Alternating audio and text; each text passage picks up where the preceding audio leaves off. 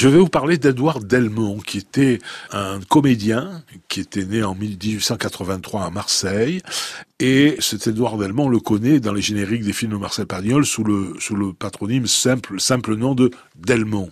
Alors, il avait commencé comme régisseur à l'Alcazar, sous la direction de Franck Exposito, qu'on appelait Monsieur Franck.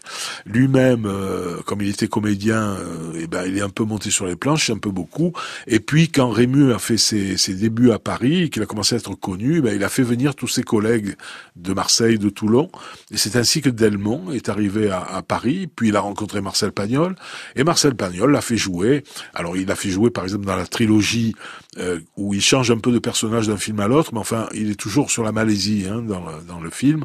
C'est le second de la Malaisie du bateau dans Marius. Il est aussi le docteur Venel dans Fanny et puis euh, César. Hein. donc euh, là aussi, il a bien changé de rôle. Et puis c'est le pêcheur euh, Maillefer dans La femme du boulanger.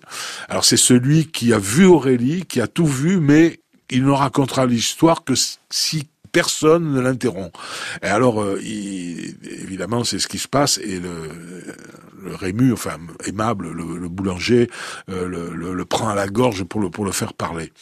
Et, on, et, il lui dit cette réplique aussi de, que Pagnol lui a mis dans la bouche euh, toi, tu seras jamais cocu parce que ta femme a plus de poils au menton que de roses autour des tétons. Voilà, un grand classique. Euh, Pagnol disait Delmont, c'est un mystère de notre métier.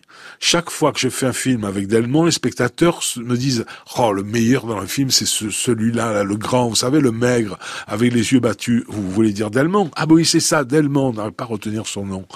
Et pour Pagnol, euh, en conclusion, il disait "En fait, il y a trois sortes d'acteurs. Il y a ceux qu'on appelle par leur nom. On disait Rému, on disait Fernandel." Il y a ceux qu'on appelle par le nom de son, son personnage, de leur personnage. On disait Panis, on disait Monsieur Brun. Et puis il y a ceux qu'on n'appelle pas. C'est comme ça. Delmont était de cela. Il n'en a jamais été malheureux.